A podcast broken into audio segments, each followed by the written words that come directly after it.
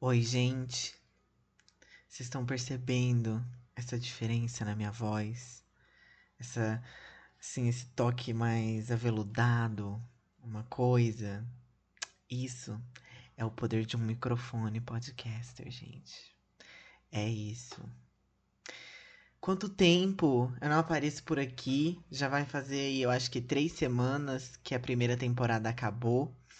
E tava previsto para essa temporada, acho que eu até cheguei a falar no último episódio, de que ela ia começar no dia 15. Só que quem tá seguindo o podcast no Instagram viu que aconteceram algumas coisas, alguns infortúnios, de que basicamente eu é, havia comprado esse microfone, tá? Inclusive ele chegou antes do fim da temporada, mas eu só queria usar ele na segunda temporada, entendeu? Porque eu queria que fosse uma linhagem. Só que aí, gente, eu uso um notebook e esse microfone, ele veio com uma outra entrada que o notebook não tem. Então eu precisei comprar um cabo. Só que o cabo demorou muito para chegar. E ele chegou no dia 14, mas eu não sei quem pegou esse cabo, não tem nome. A zeladora do meu prédio também não pegou, então assim, não resolveu. Tentei entrar em contato com o correio, entrei em contato com a zeladora, não achei, não achei. Mas no fim eu consegui achar para vender aqui na minha cidade. Eu perdi o dinheiro do cabo? Perdi. Provavelmente não vou ter de volta? Não vou ter. Mas, pelo menos, deu tudo certo, entendeu? E aí eu tô gravando isso agora 1h43 da manhã. Mas pelo menos vai sair ainda na semana. Então a segunda temporada já começou assim, tá bom? E. Assim, gente. Se você não segue, que eu tô batendo nessa tecla, já vai fazer aí 31 episódios, tá? Esse é o episódio 31 desse podcast. Eu tô batendo na tecla de vocês seguirem o podcast no Instagram, tá bom? E o podcast tá aí com uns 250 seguidores. E só no Spotify a gente tem 1.500 seguidores. Então, assim, nem metade de vocês estão seguindo. Tá, mas eu vou fazer vocês seguirem. Porque essa segunda temporada ela veio com novidades, gente. E eu vou contar para vocês. A primeira, né, é o microfone, que é uma coisa mais profissional, uma linhagem. E a segunda é que eu vou começar a fazer stream na Twitch, gente. A Twitch, para quem não, não conhece, é uma plataforma de lives, é uma plataforma de de stream, sabe? Que as pessoas jogam jogos. E eu vou fazer isso. Só que eu vou fazer. Só que eu vou jogar jogos com uma temática mitológica. Como Valheim, Smite, Hades e por aí vai. Porque existem vários jogos mitológicos, gente. E aí, assim, uh, o meu intuito é fazer essas lives no fim de semana. E, tipo, quando eu terminar de zerar os jogos. É, os jogos que tem história, né? Porque, por exemplo, Valheim e, e Smite não, não possuem uma história, né? Mas os outros possuem. Então, quando eu terminar a campanha, eu vou fazer um episódio especial trazendo meio que um review mitológico assim do jogo, que é mais ou menos o que eu já faço com as séries e filmes, né? Só que daí eu vou trazer aqui pro podcast.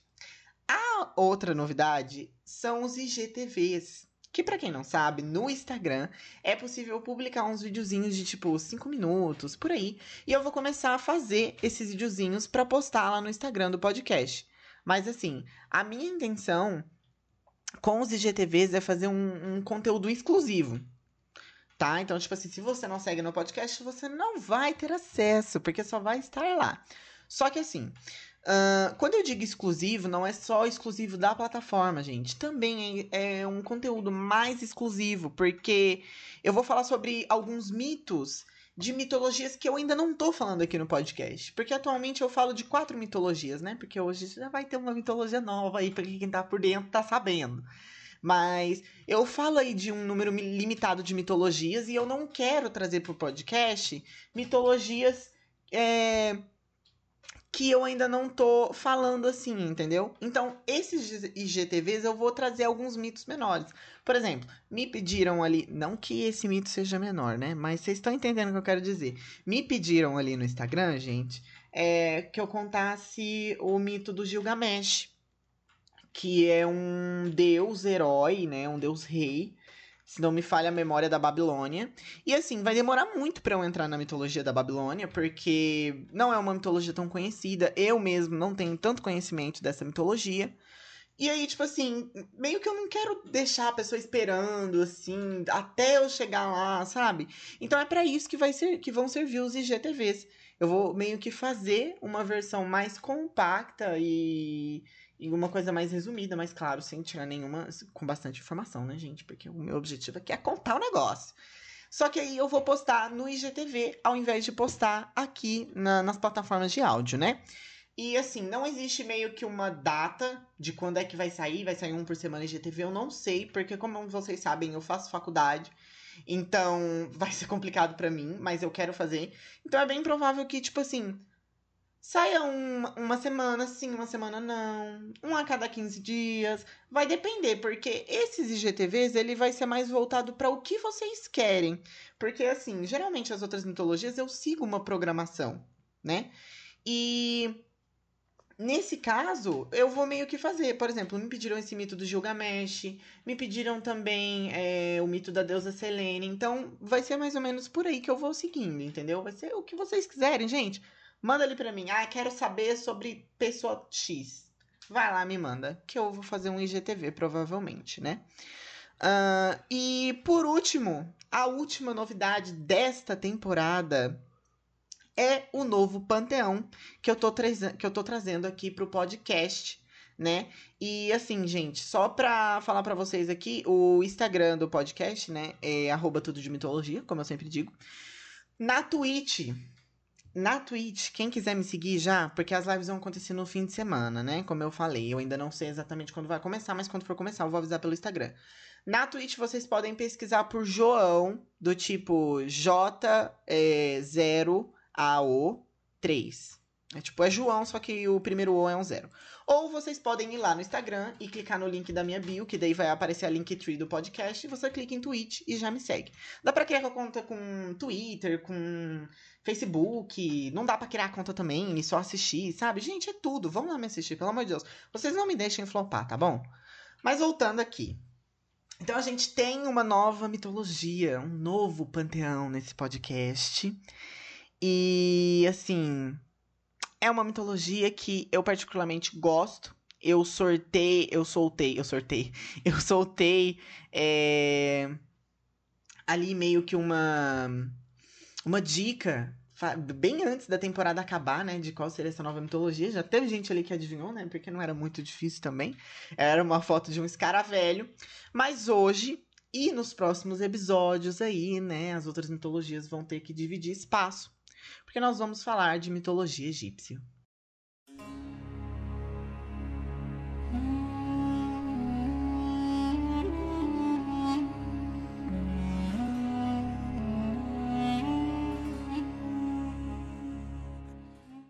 Ah, eu esqueci de mencionar o novo visual do podcast, que agora nós fomos para uma coisa mais rosa. Eu achei muito lindo e eu que fiz. Vocês gostaram? E se vocês separarem, é, agora as coisas ali aparecem como se fosse uma aba da internet, que é para significar essas novas tecnologias que chegaram na segunda temporada, que é o IGTV e a Twitch. Vocês gostaram do conceito? Vocês estão achando que eu, vocês estão achando que eu não planejo as coisas, né, gente? Mas eu planejo sim, tá? Eu posso atrasar, mas eu planejo. Mas tá, vamos lá. Vamos falar de, de mitologia. Assim como eu fiz nas outras mitologias, eu vou fazer nessa também. E nós vamos começar é, falando sobre como surgiu o mundo na mitologia egípcia. E assim, gente, eu sempre gostei é, dessa mitologia. Foi um dos primeiros contatos, tipo, com mitologias em geral que eu tive. Acho que eu já até cheguei a falar aqui. Que foi lá em Age of Mythology, que é um jogo, um RTS bem antiguinho. Provavelmente alguém já deve ter ganhado, jogado, porque a gente tem aí 1.500 seguidores, é muita gente. Então, provavelmente alguém já deve ter jogado Age of Mythology. Até porque também o jogo é bem famosinho. E basicamente nesse jogo você escolhia um deus e você controlava a civilização que esse deus representava, né? Tipo, ah, você escolhia Zeus, você controlava a Grécia. Só que aí essa civilização era regida pelo deus que você escolheu. E isso influenciava nas suas tropas, nas suas construções, nos seus poderes, enfim, é tudo. Bem, e eu jogava de Isis, gente. Eu amava a Isis. E para quem não sabe, a Isis ela é uma deusa egípcia e ela é a deusa da magia, entre muitas outras coisas. E inclusive, quando eu comecei a jogar Smite, eu jogava de Isis no começo, mas depois eu dei uma abandonada nela porque eu não gostei tanto do conceito, que parece que eles, tipo, ela não voa, ela não parece a deusa da magia, gente. E, bem, só que vamos falar do mito em si. Se vocês achavam que as mitologias greco-romanas, é, hindu e nórdica tinham muitos deuses, umas viagens meio fora da casinha, uma coisa muito louca. Vocês se preparem, porque vai ficar bem pior. Os mitos egípcios, eles têm uma conexão muito forte com as sociedades, tá? E no começo da história do Egito, ele era dividido em 42 distritos administrativos e cada um deles tinha seu próprio deus. Basicamente, gente, o Egito, né, que é um país que existe até hoje, ele era dividido em cidades, 42 cidades, e cada uma dessas cidades tinha um deus, tá? Não era que essas pessoas tinham religiões diferentes, elas tinham a mesma religião. Mas o negócio é que meio que por essas cidades serem regidas por um deus principal, isso lembra um pouco a ideia do, do RTS que eu acabei de falar para vocês, né? Do Age Mythology. É, meio que influenciava como essas pessoas viam esse deus. É como se esse deus fosse o deus central daí, entendeu? A religião deles se conectavam em outros pontos, mas existia uma pequena diferença entre esses deuses. Só que assim, gente, isso de 42 distritos era no começo da história deles. Então o número de deuses aumentou horrores. E quando eu digo deles, é da história do Egito. E claro, por conta disso, existem várias versões para o mito de criação, né? E a gente sabe disso em todas as mitologias. Só que vocês, só que vocês vão perceber que é, a maioria deles se assemelham aí, como as outras mitologias também, né? Que parecem os mitos grecos romanos. É, só que o Egito, ele veio primeiro, minha gente. Enquanto no ano 5000 e 4000, isso antes de Cristo, já já estava sendo inventado, já era inventado o calendário egípcio, né, que era regulado pelo Sol e pela Lua, 360 dias, dividido em 12 meses e 30 dias, aquela linhagem que a gente sabe até hoje. Na Grécia, a antiga civilização minoica, que é, toma, se tornariam mais tarde, mais tarde os gregos, me corrijam se eu estiver errado, por favor, é, eles estavam se fixando na ilha de Creta. Então tem uma diferença temporal muito grande. Então aqui vocês vão, vão sim levantar o questionamento do tipo: será então que a mitologia egípcia influenciou a mitologia grega? Porque vocês sabem que existem sim essa conexão, não só com a mitologia grega, quanto a mitologia greco-romana. Tanto que existe aquele momento que os gigantes invadem ali o, o, o Olimpo e o Júpiter, né, que é, é Zeus na mitologia romana, ele foge pro Egito e quando ele vai pro Egito ele se transforma em Amon. Então, existe uma conexão, gente. Não eram civilizações que simplesmente se ignoravam. Quer dizer, talvez os egípcios ignoravam os gregos. Mas os gregos não, não ignoravam os egípcios, porque inclusive o Exildo, que é um dos é, poetas gregos que, escrever, que escreveu vários mitos, já falei dele aqui também, ele dá nomes para cidades egípcias. Ele conta alguns mitozinhos egípcios. Então, assim, gente, é uma linhagem. Mas, mesmo que exista essa pluralidade de deuses e versões diferentes, é, uma coisa. É, essas várias cidades, né? Esse, esses, esses distritos, eles tinham uma coisa em comum em todas as religi em todas as versões deles, digamos assim.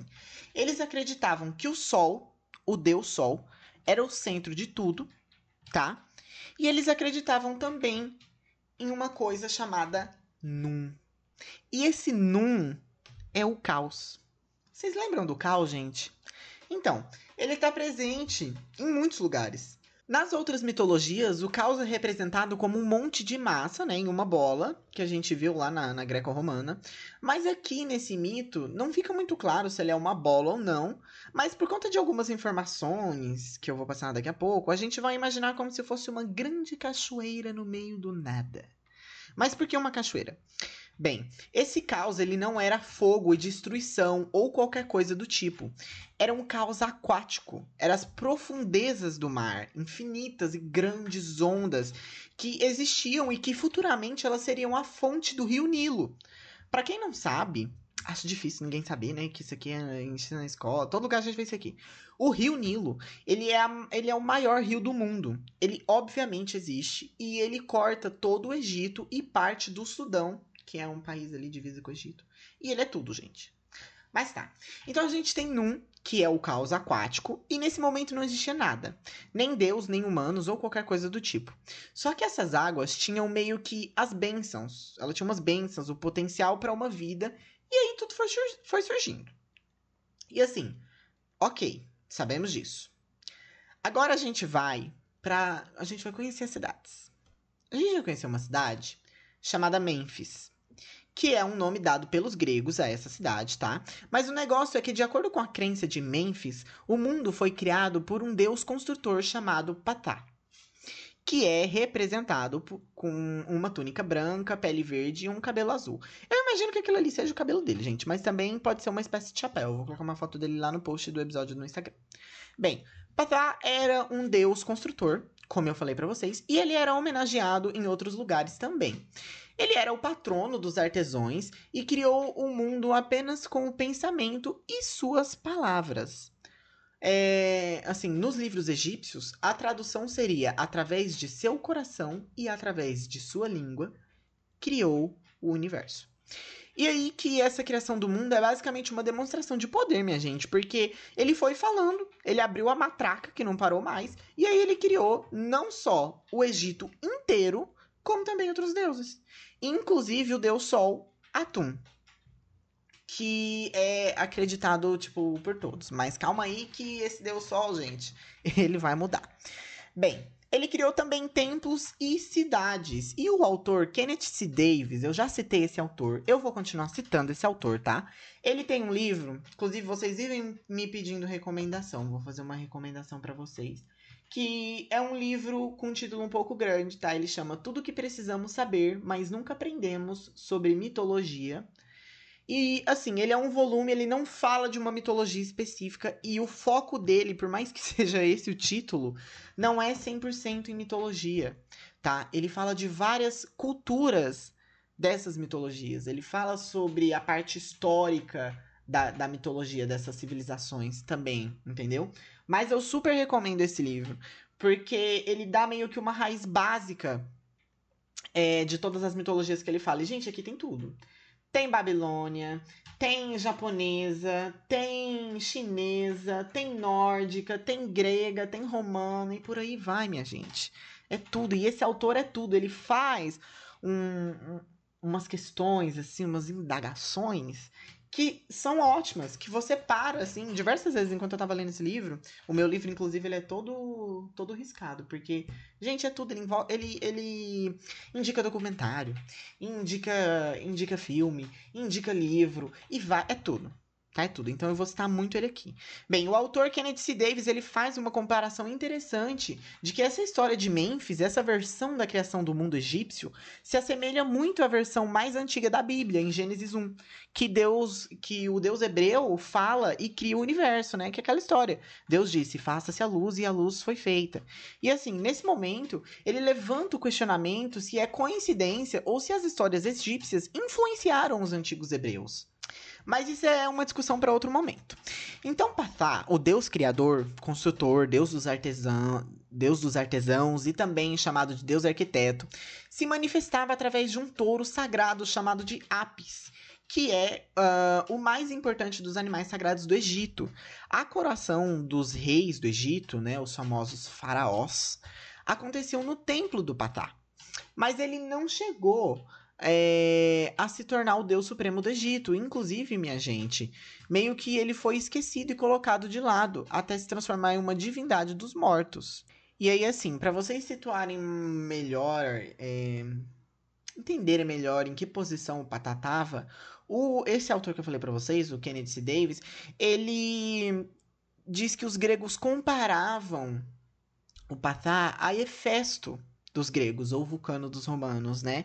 Então a gente já entende que o Patá acaba sendo um deus que fica mais de lado, faz um papelzinho aqui, uma coisinha ali, mas não, não tem essa relevância, né?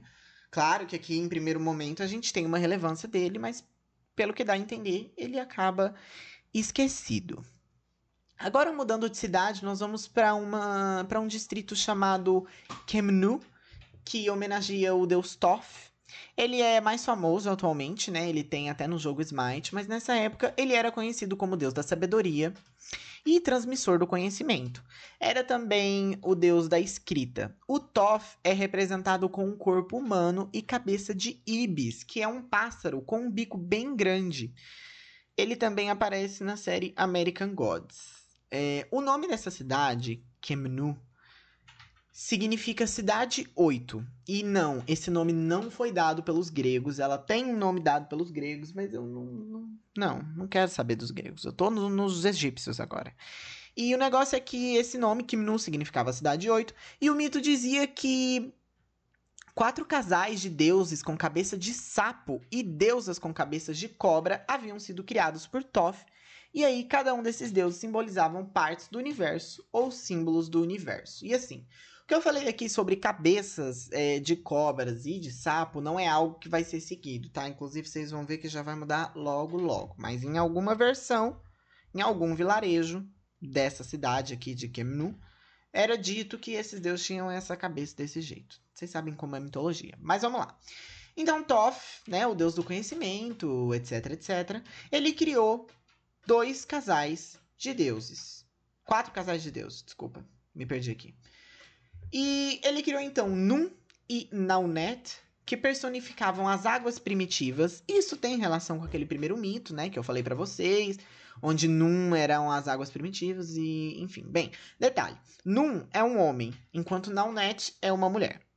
Hek e Hauhet simbolizavam o infinito e as forças das águas do Nilo.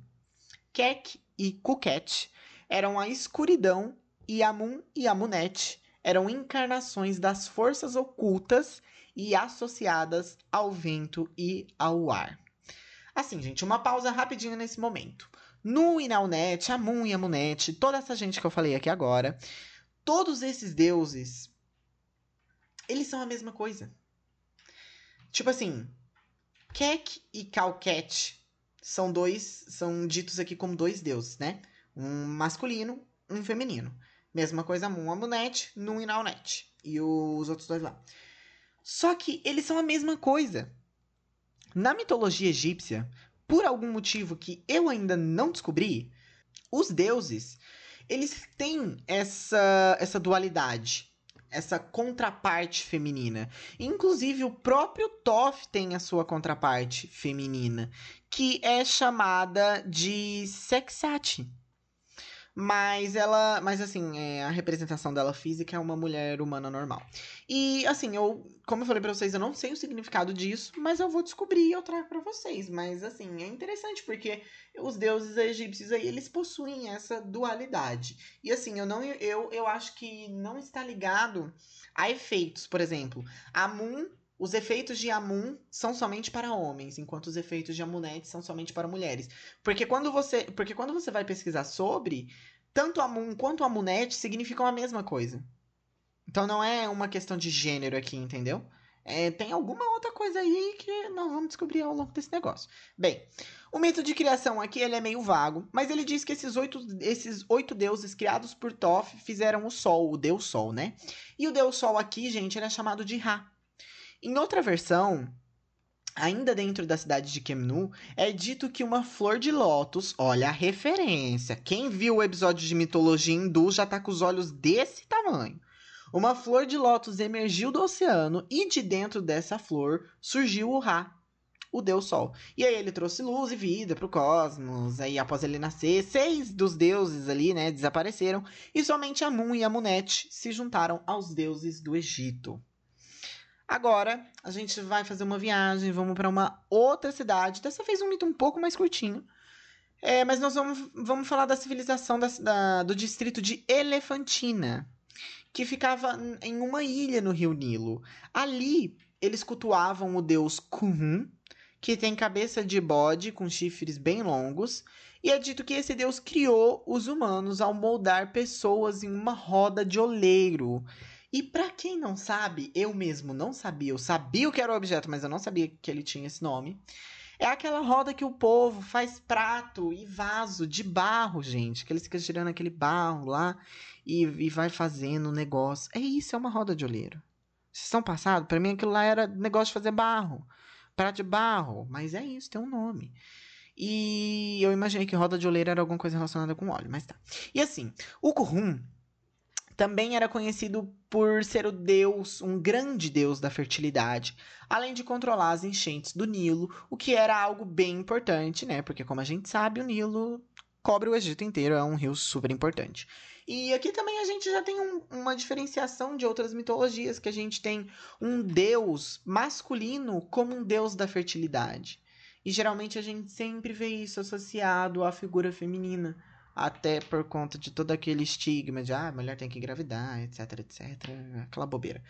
Enfim, e aqui a gente tem essa diferenciação, que é um deus masculino como um, uma grande divindade da fertilidade. Mas assim, gente. Agora a gente vai encerrar com chave de ouro e baixaria.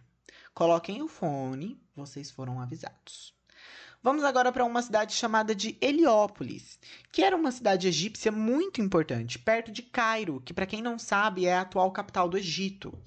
Essa cidade louvava o deus Atum, o que, para nossa tristeza, era só um homem normal. A personificação dele física não tinha uma cabeça diferente, ou uma linhagem, não tinha nada. Mas o mito de criação nessa cidade dizia que havia um grande oceano infinito, chamado de Num, né? E que é, assim, o Num, o mesmo Num lá, do, do, do da enchente, da coisa. Ou é o mesmo Num, gente. E o deus Atum, ele surgiu dessas águas. No começo eu falei para vocês ali que tinha umas outras cidades que acreditavam nisso também. Vamos seguindo. Só que ele, minha gente, surgiu da água como Deus Sol. E por isso sub... ele subiu no monte. Então, assim, ó. Vou falar pra vocês que eu tô imaginando. Tô imaginando um nada, uma cachoeira passando no nada com um rio corrente. De lá sai um homem todo brilhoso que senta num monte no meio do nada, tá? E esse monte representa a terra. E lá ele fica. Só que assim, gente. O negócio é que esse Deus Sol, por ele ter surgido dessa forma, ele basicamente representa a essência do Egito. Porque ali a gente tinha, du a gente tinha fusões de duas coisas: a água, né, o Nilo, e também o Sol, que é uma das divindades principais, é um dos astros principais da mitologia egípcia. E o monte, ele recebeu o nome de Bem-Bem, e meio que esse monte tinha um formatozinho de pirâmide. E aí é dito que ela serviu de inspiração, o monte serviu de inspiração para obeliscos e pirâmides e tal. Bem, então, gente, o atum ascendendo, né, como sol e água, em um monte no meio do nada. E meio que no momento em que ele se senta ali, ele começou a criar outros deuses de uma forma um pouco inusitada. Ele basicamente começou a se masturbar. E quando ele terminou, ele deu à luz a filhos gêmeos, Shu e Tefnut. Shu é um homem, deus do ar seco do estado masculino, seja lá o que isso significa, do calor, da luz e da perfeição, enquanto Tefnut é a deusa da umidade, das nuvens e da generosidade. E assim, gente, a cabeça dela era de leoa, e ela tinha um disco solar na cabeça, o que é tipo Mara. E para quem não sabe, um disco solar não é literalmente um disco de sol.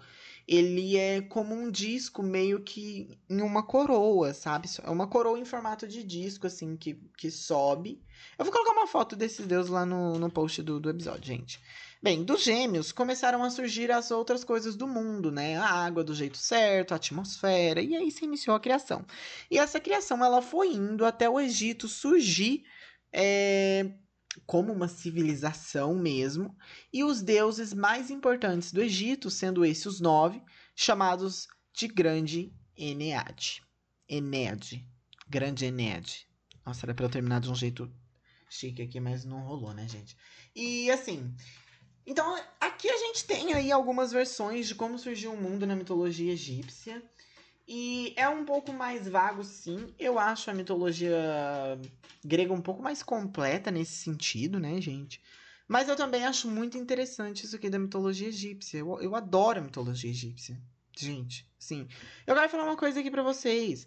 Vocês que não ouvem é, vocês que não ouvem os episódios das mitologias que vocês não gostam, deem uma chance, gente. Vocês vão descobrir coisas novas, hein?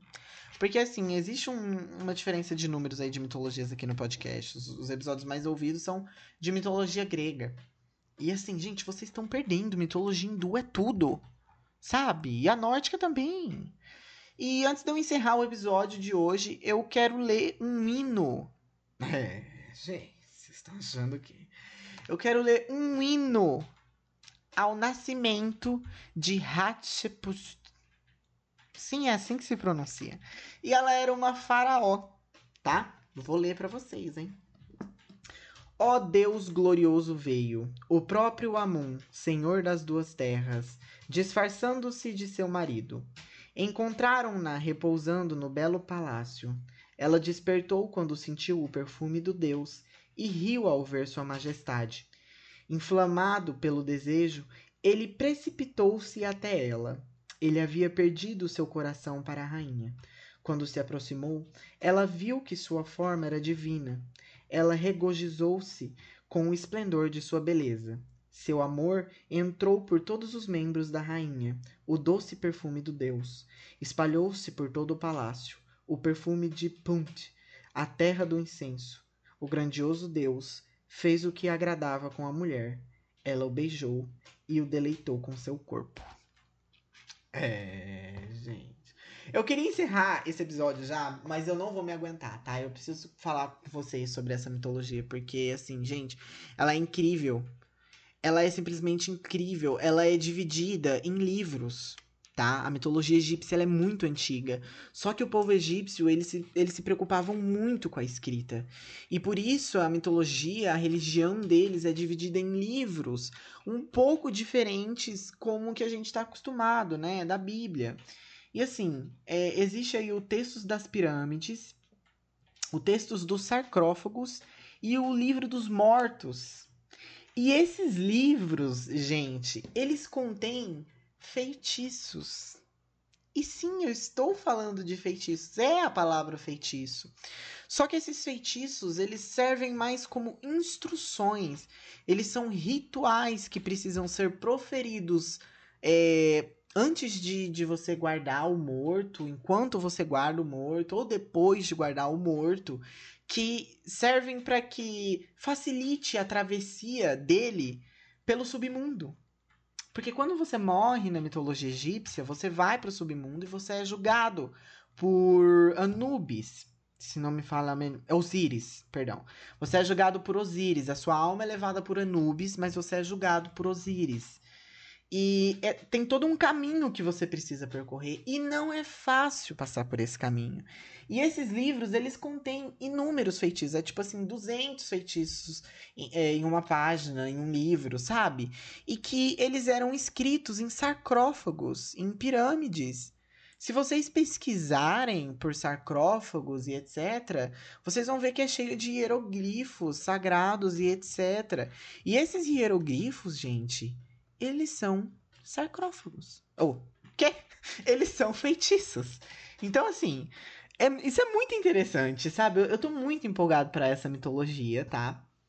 E eu tô de olho aí num livro que ele simplesmente chama O Livro dos Mortos dos Egípcios. Então vocês pensem no que vai ter nele, tá bom? E, e vou explorar, gente. Tá vindo aí essa segunda temporada Tá vindo com tudo, tá muito conteúdo para vocês. Eu falei para vocês que eu ia entregar, tá? E eu vou entregar. E é isso, eu vejo vocês na semana que vem. E não esquece de seguir o podcast no Instagram, porque senão você vai perder conteúdo exclusivo, você vai perder IGTV, você vai perder eu jogando na Twitch, passando mico, explorando mitologia, tá bom? Você vai perder tudo isso. Arroba tudo de mitologia. Tchau pra vocês, até semana que vem.